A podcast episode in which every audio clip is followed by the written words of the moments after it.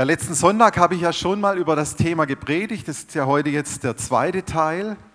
Und ich habe quasi zwei Themen so in den Mittelgrund gestellt. Das eine Thema war, wie ist eigentlich unsere Theologie? Wie gehen wir von, von, von der Bibel her? Was ist unser Verständnis? Wie gehen wir mit Klage, mit Trauer, mit Verlust um? Und das zweite war, wie ist eigentlich unsere Kultur? Hier, wie verhalten wir uns mit denen, die einen Schicksalsschlag erlebt haben? Wie verhalten wir uns als Gruppe, als Gemeinschaft, als Gemeinde?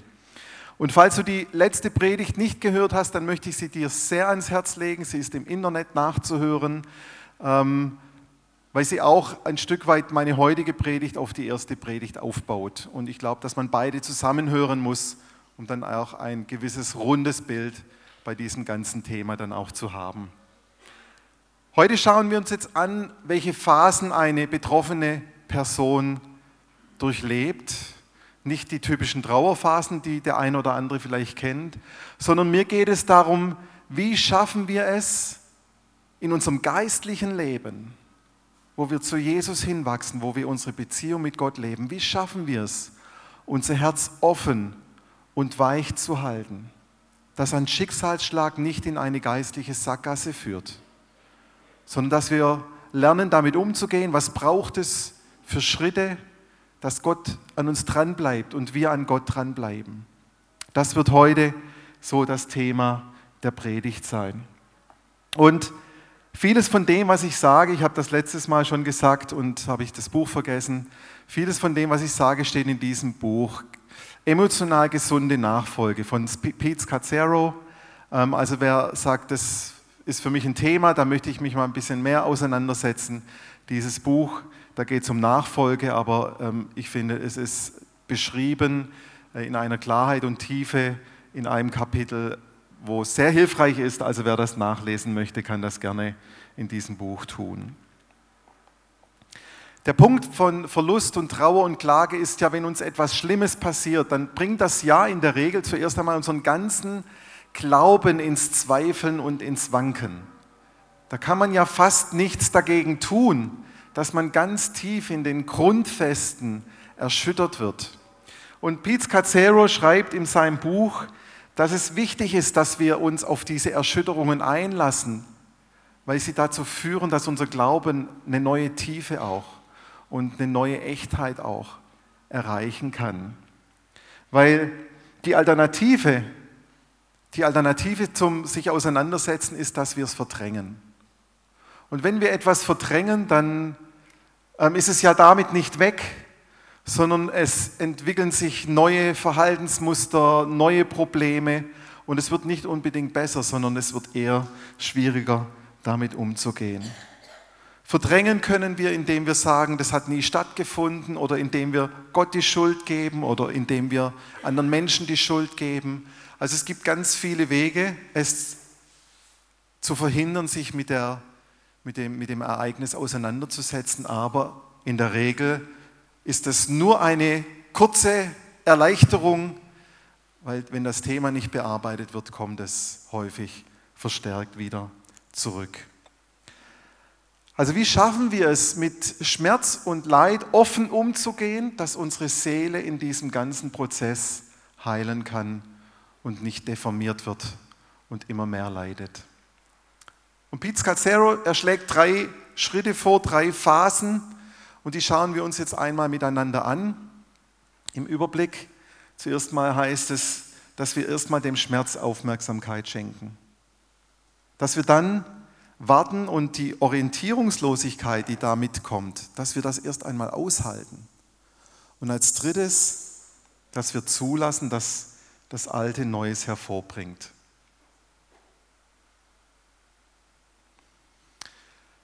Zuerst einmal dem Schmerz Aufmerksamkeit schenken. Wenn etwas passiert, es zischt ziemlich bei mir hier oben, zischt es bei euch auch so? Ja, nicht, bei euch zischt es nicht, dann ist gut, dann ist es nur bei mir. Wenn etwas passiert, dann in der Regel sind etwas passiert, was Ärger oder Wut auf Gott auslöst, dann wissen wir manchmal nicht, wie wir damit umgehen sollen. Wir fühlen uns schuldig, Wir, wir denken, oh, jetzt äh, ist mir was passiert und jetzt darf ich noch nicht mal damit, damit vor Gott kommen. Wir denken, wir dürfen es nicht artikulieren, wir dürfen nicht darüber reden. Und letzten Sonntag war das ein großer Teil der Predigt. Doch, wir dürfen mit unseren Klagen vor Gott kommen. Gott hält das aus. Und ich habe euch den Psalm 88 vorgestellt, beziehungsweise die letzten drei Verse. Ein, Psalm mit 16 Versen, in denen es fast ausschließlich um eine hoffnungslose Klage gibt. Und der auch nicht gut endet. Manche Psalmen enden ja, aber dann, Herr, habe ich erkannt, wie gut du bist. Psalm 88 endet nicht so, der endet mit Dunkelheit. Aber die Verse 2 und 3 in Psalm 88, die geben uns nochmal etwas Hoffnung und die lesen wir einmal. Dort schreibt der äh, Schreiber, Herr, mein Gott, du allein kannst mir noch helfen. Tag und Nacht schreie ich zu dir. Lass mein Gebet zu dir dringen. Verschließe deine Ohren nicht vor meinem Flehen. Also was wir hier erkennen und ich denke auch, was dieses Aushalten im Schmerz ist, ist, dass dieser Psalmist sich ganz an Gott klammert und sagt, mir geht's nicht gut, mir geht's ganz schlecht. Ich weiß nicht mehr weiter, aber an dir halte ich fest. Und wir denken manchmal, wir dürften zu Gott nur kommen, wenn wir schon wieder ein bisschen Hoffnung haben, wenn wir schon wieder wüssten, wie, wie der nächste Schritt aussieht. Aber in dem Psalm ist alles nur dunkel. Und der Psalmschreiber sagt, ich habe nichts, aber ich habe dich und daran halte ich mich fest. Was finden wir noch in der Bibel für Vorgehensweisen, um mit Schmerz, mit Verlust, mit Klage, mit Trauer umzugehen? Da habe ich mal eine ganze Liste aufgestellt. Wir lesen das immer wieder so, dass die Hebräer zum Beispiel sehr laut klagten und Sackleinen anzogen und sich Asche aufs Haupt streuten, sodass sie auch in der Gemeinschaft sichtbar waren, dass die jetzt mit, mit Trauer und Verlust zu kämpfen haben. Ich habe letztes Mal darüber gesprochen, bei uns ist Trauern und Klagen eher Privatsache. In der Bibel sehen wir, dass es sehr öffentlich immer wieder vorgetragen wurde. Hiob spricht offen und authentisch über sein Unverständnis, warum er so leiden muss. Er sagt, Gott, ich verstehe dich nicht. Ich verstehe dich nicht. Einige Kapitel geht es darum, dass Hiob Gott nicht versteht. Der Prophet Jeremia, er hat ein ganzes Buch, die Klagelieder über Klage geschrieben, ähm, wie er sieht, wie Jerusalem zerstört ist und wie Israel leiden muss, wie sie ähm, weggeführt werden nach Babylon. Er klagt ein ganzes Buch lang. Und von Jesus lesen wir im Hebräerbrief, dass er mit lautem Schreien und unter Tränen gebetet hat. Wir vergessen das manchmal, dass auch Jesus die Zeiten hatte, wo er nicht mehr weiter wusste. Und in Lukas 22 im Garten Gethsemane, da lesen wir, Jesus war gequält von Angst, er war betrübt und er war geistlich erschöpft. Und das ist mir wichtig, das nochmal hervorzuheben. Wir dürfen trauern, wir dürfen auch als diejenigen, die Gott kennen und Hoffnung haben, trotzdem sagen, ich habe jetzt im Moment keine Hoffnung, ich weiß nicht weiter, mir geht es schlecht. Dass wir dem Schmerz Aufmerksamkeit schenken. Und wie lange das geht, das kann keiner sagen. Beim einen dauert es kürzer, beim anderen länger, aber da ist jeder individuell. König David, er hat ja sehr viele Psalmen geschrieben, gerade über dieses Thema. Und für ihn war es ganz wichtig, dass er immer wieder seine Zerschlagenheit, seine Trauer und sein Leid auch zum Ausdruck gebracht hat. Und als zum Beispiel sein Freund Jonathan stirbt, da lässt er eine, der, äh, eine, eine Staatstrauer in Israel ausrufen, weil er sagt, er war sich dessen bewusst, jetzt ist die Zeit der Trauer, wir müssen innehalten, wir müssen diesen Verlust verarbeiten, damit wir danach wieder Schritte gehen können in das Neue, was kommt und den Verlust und die Trauer auch hinter uns lassen können. Also wenn ich weitergehen möchte, dann muss ich mir Zeit geben, mit Verlust und Trauer umzugehen.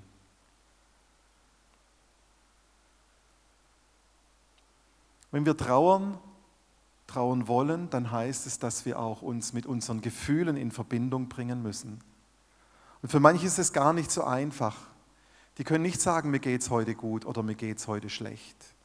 Gerade in so einer Schockzeit, in so einem traumatischen Ereignis, haben wir keinen Zugang zu unseren Gefühlen. Und dann braucht es Zeit, dass wir es zulassen, wieder benennen zu können. Das ist Wut, das ist Zorn, das ist Enttäuschung, das ist Bitterkeit. Damit das alles Raum bekommt, dass der Schmerz Aufmerksamkeit bekommt. Weil wenn das nicht passiert, dann entwickeln wir andere Symptome, wie Depression, wie irgendwelche ähm, psychosomatischen körperlichen Beschwerden, wie Angst, wie Leere.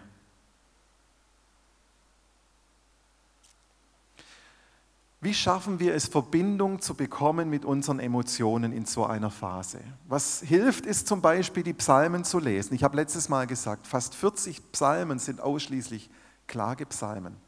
Dass wir Worte finden dafür, wie es uns geht. Dass wir uns identifizieren können mit jemandem, der auch diesen Schmerz erlebt hat. Und wenn wir uns aus, auseinandersetzen mit diesen Worten, mit diesen Formulierungen, dann kann Raum entstehen in meinem eigenen Herz, dass ich diesen Schmerz tatsächlich anfange zu spüren und kann das dann ausdrücken. Wenn wir uns mit unseren Gefühlen in Verbindung bringen, dann kann auch wieder die Liebe Gottes durchdringen. Und dann ist es wie so eine Zwiebel, die Gott da schält, Schicht um Schicht, dass wir wiederhergestellt werden in dem, was unsere Emotionen sind, Schutzmauern bröckeln. Und wir können uns Schritt für Schritt wieder auf andere einlassen. Denn das ist ja oftmals so eine, äh, eine Not, Nothaltung, die wir einnehmen, bloß mit niemandem Kontakt haben. Ich muss jetzt mit mir alleine sein. Aber auch das hilft ja auf lange Sicht nicht weiter, dass wir da über diese Phase hinwegkommen. Dann schauen wir uns den zweiten Schritt an. Warten und die Orientierungslosigkeit aushalten. Verlust und Trauer, die erfordern es immer, dass wir innehalten. Und innehalten, eine Pause einzulegen, das ist ja in unserer Gesellschaft überhaupt nicht etwas Erstrebenswertes. Bei uns geht es um Geschäftigkeit, um Produktivität, um Vorhersehbarkeit. Und warten ist vielleicht wirklich die schwerste Lektion in der Nachfolge Jesu. Okay, Herr, schenk mir Geduld, aber sofort. Wir schmunzeln darüber, aber genau so fühlen wir uns. Die Bibel ist voll von Menschen, die immer wieder warten mussten, bis Gott eingriff. Und wenn du in der Bibel liest, dann ist es manchmal so, dass wir innerhalb von einem Vers oder von einem Abschnitt eine Veränderung sehen, dass einer, jemand gewartet hat, dass er verzweifelt war und dann hat Gott eingegriffen. Und wir vergessen, dass zwischen diesem Vers oder diesem Abschnitt manchmal ein Jahr, fünf Jahre, 20, 25 Jahre liegen. Wir lesen das gerade so weg. Ah, die haben gewartet, ah, dann ist es passiert. Und wie streng sind wir manchmal mit uns selber? Jetzt müssten wir doch endlich drüber. Jetzt, jetzt müsste doch endlich weitergehen. Jetzt, jetzt müssen wir doch endlich das unter den Füßen haben. Und da gilt es, diese Orientierungslosigkeit auszuhalten. Weil wir nicht wissen, was unsere Seele braucht und wie lange es bei mir, bei dir dauert. Noah musste lange warten, bis der Regen kam. Über 100 Jahre hat er das Boot gebaut.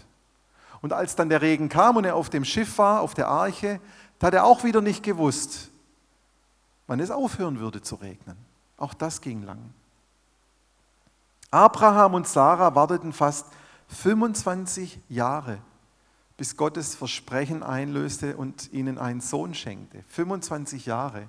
Aber wenn wir es lesen im Alten Testament, im ersten Buch Mose, das sind das zwei Absätze.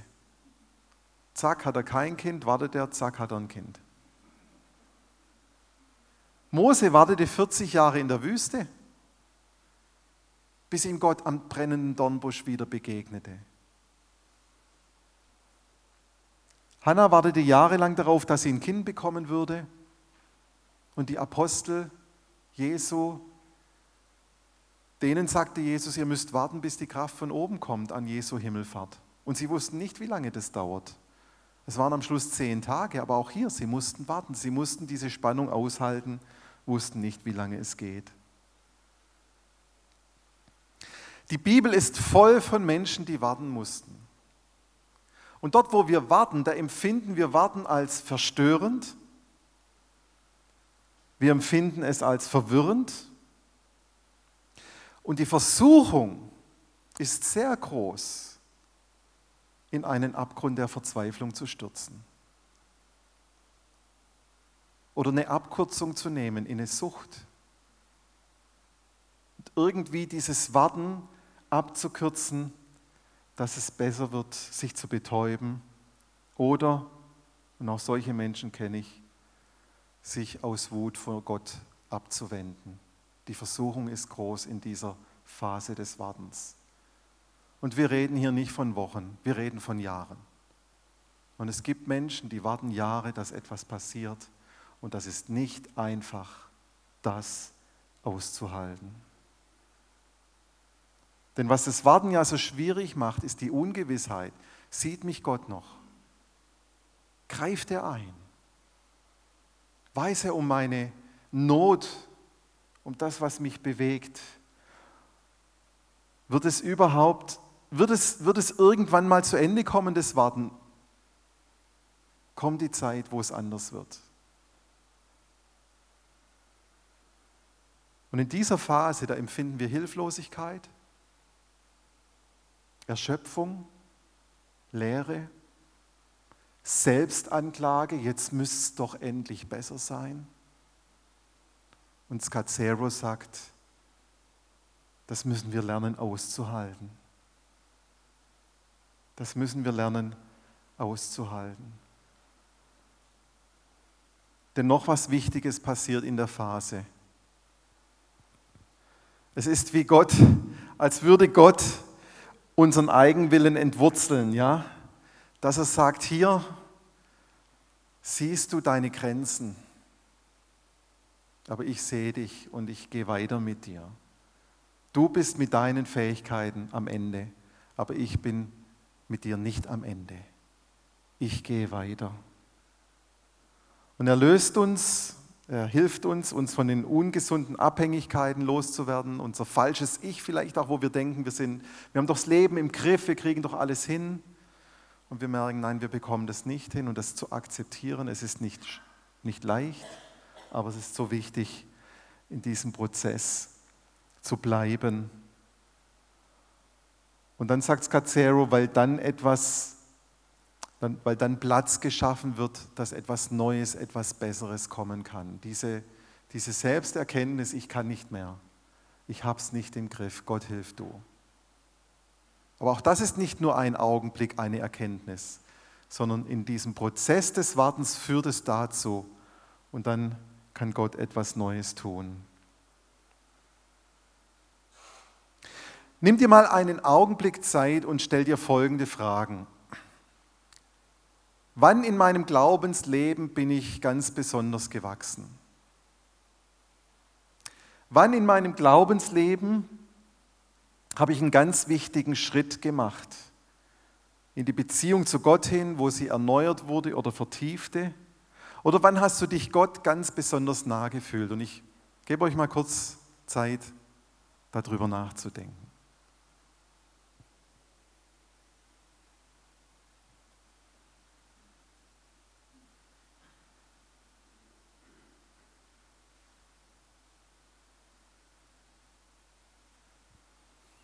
Okay.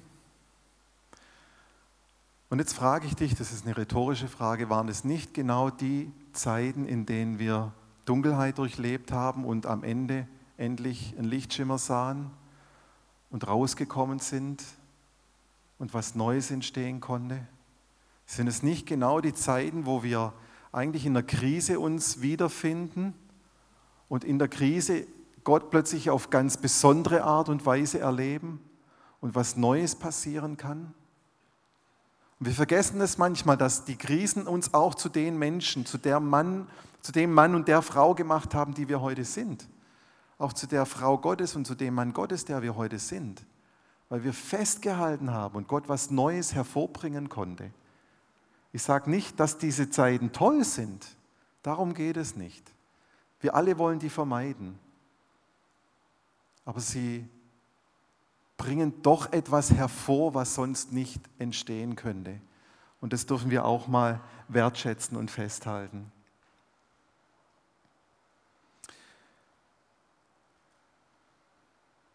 Wenn wir in dieser Phase des Wartens und der Orientierungslosigkeit treu sind, also festhalten an Gott, und ich sage jetzt mal festhalten, wie der Schreiber im Psalm 88, hoffnungslos, kein Schimmer, wie es weitergehen soll, total müde, total niedergeschlagen, weiß nicht, wie es geht, aber Gott, ich halte an dir fest, weil ich habe sonst nichts. Wenn wir schaffen, so durch diese Zeit zu kommen, und es ist sicherlich nicht nur, dass das eine Zeit ist, die halt äh, linear verläuft, sondern gibt es Aufs und Abs. Wenn wir daran festhalten, dann kommen wir in die dritte Phase. Und da geht es, dass wir zulassen, dass das Alte, was passiert ist, dass wir das hinter uns lassen, sodass Neues entstehen kann. Und Gott möchte uns eine neue Sicht auf unsere Verluste schenken. Und da sind die Schätze drin, die er für uns bereithält. Also, dass wir es zulassen, dass das Alte Neues hervorbringt. Die zentrale Wahrheit vom Christentum ist ja, dass Jesus Christus gestorben ist und dass er auferstanden ist. Also aus dem, wo wir dachten, wo die Jünger dachten, dass es zu Ende ist, ist, ist, ist etwas völlig noch nie Dagewesenes, Neues entstanden. Und das ist das, warum wir auch diese Gewissheit haben können, dass Gott so viel mehr tun kann, als wir uns vorstellen können, auch wenn wir das Gute in mancher Phase nicht erkennen können. Aber Gott ist bei dir und er nimmt dich und es passiert was Neues. Und so wie Verluste real sind, so sind auch all die neuen Dinge, die passieren, in deinem Leben real. Und Gott ist ein Gott, der aus solchen Verlusten Neues hervorbringen kann. Und er lädt uns ein, und Jesus sagt das, er lädt uns ein, ihm die vielen kleinen Tode anzuvertrauen, die wir immer wieder sterben müssen. Denn Jesus sagt selbst, das Weizenkorn muss in die Erde fallen und sterben, sonst bleibt es allein, aber wenn es stirbt, bringt es viel Frucht. Vielleicht haben wir diesen Vers bisher immer mit Selbstverleugnung und mit, ja, du musst dich selber aufgeben und dann kannst du dich Gott ganz hingeben gehört. Aber auch hier ist etwas Wahres dran, dass wenn wir nicht mehr weiter wissen, wenn wir hoffnungslos sind, dass wir das hinbekommen, dass auch diese Hoffnungslosigkeit stirbt, sterben kann, dass was Neues passieren kann.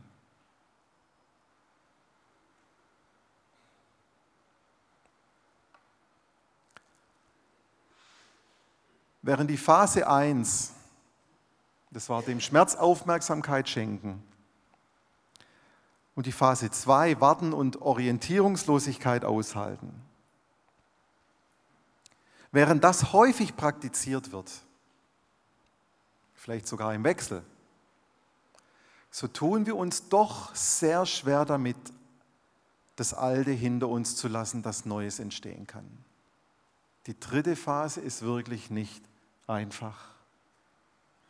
Denn was wir kennen, und sei es noch so schmerzvoll und so verletzend oder dysfunktional, gibt uns Sicherheit. Das, was uns bekannt ist, gibt uns Sicherheit. Und wir halten lieber an dem fest, das wir kennen, auch wenn es uns kaputt macht, als dass wir es loslassen und sagen, ich lasse mich auf etwas Unbekanntes ein.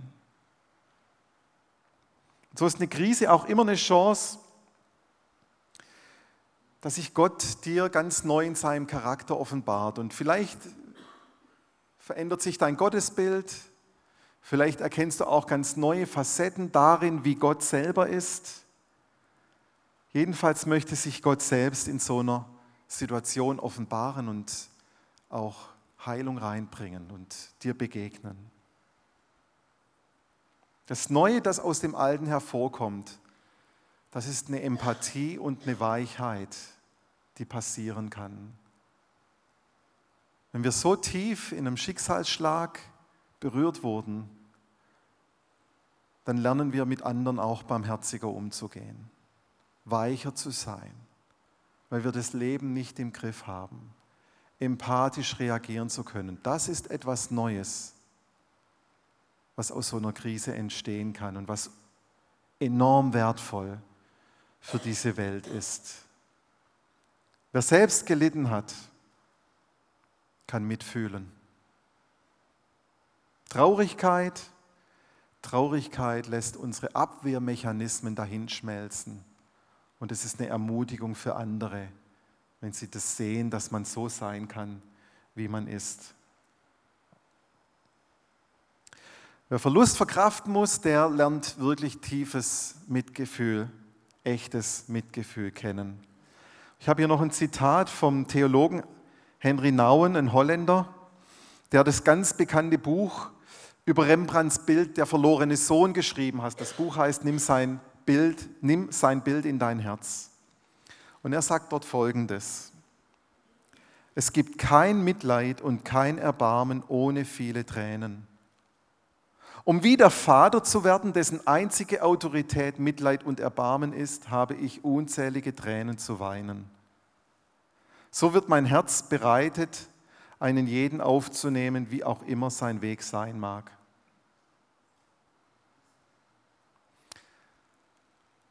Also in dieser Trauer begegnen wir uns natürlich auch immer wieder selbst und wir sind vielleicht schockiert darüber, wie wir sind und wir kommen nicht klar mit dem, was es an Gefühlen in uns hat und was das auslöst. Unsere ganze Schwachheit kommt zum Vorschein. Und das ist das Leid, das Gott gebraucht, damit wir unsere Masken ablegen können. Weil oftmals ist es so, dass wir denken, dass dieser Zerbruch und dieser Schmerz, den muss, den muss ich selber ausfechten, der darf nicht sichtbar sein. Und wir alle sind doch in irgendeiner Form gebrochen und verwundet. Wir alle haben unsere Erfahrungen gemacht, wo wir ein Päckchen tragen. Und anstatt sie zu verbergen, können wir lernen, damit offen umzugehen. Und nicht zu tun, ja, ja, es ist alles okay, ich komme langsam drüber hinweg, sondern zu sagen, ich habe einen Schmerz und ich weiß nicht, wie ich damit klarkomme. Und das ist doch die Ermutigung, die wir uns wünschen, dass wir sagen, ich darf so sein, wie ich bin. Sieh, sieh mich an. Ich kann so sein, wie ich bin in meiner ganzen Zerbrochenheit. Das ist die Ermutigung und das Neue, das es braucht, was zum Segen wird.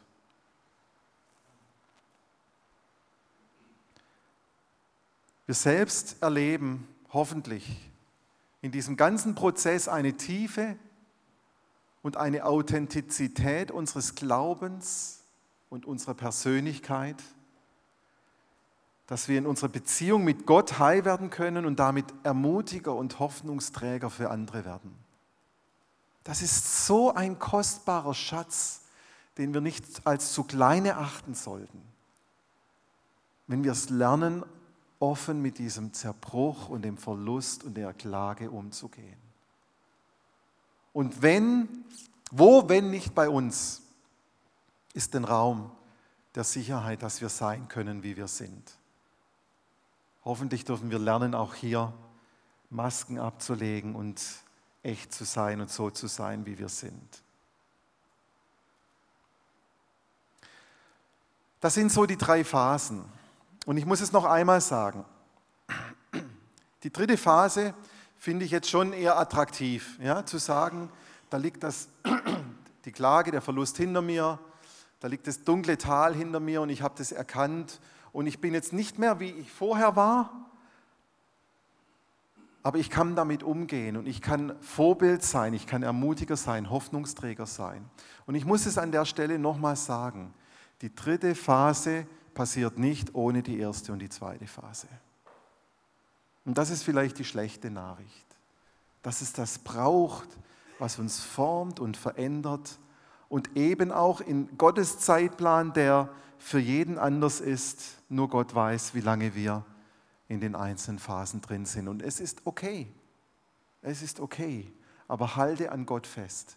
Halte an Gott fest, wie der Psalm 88 Schreiber da gesagt hat. Ich habe nichts, das mir Hoffnung gibt, aber ich halte an Gott fest. Jetzt möchte ich tatsächlich die Predigt beenden mit einem Abschnitt aus dem Klagebuch Klagelieder von Jeremia, der ja fünf Kapitel lang sein Herz Gott ausschüttet, wie schlecht alles ist. Und dann finden sich mittendrin diese vier Verse. Aber eine Hoffnung bleibt mir noch. An ihr halte ich trotz allem fest. Die Güte des Herrn hat kein Ende.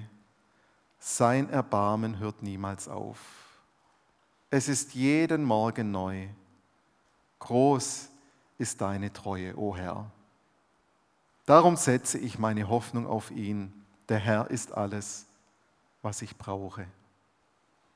Was für ein Spruch, was für eine Hoffnung, was für ein Segen.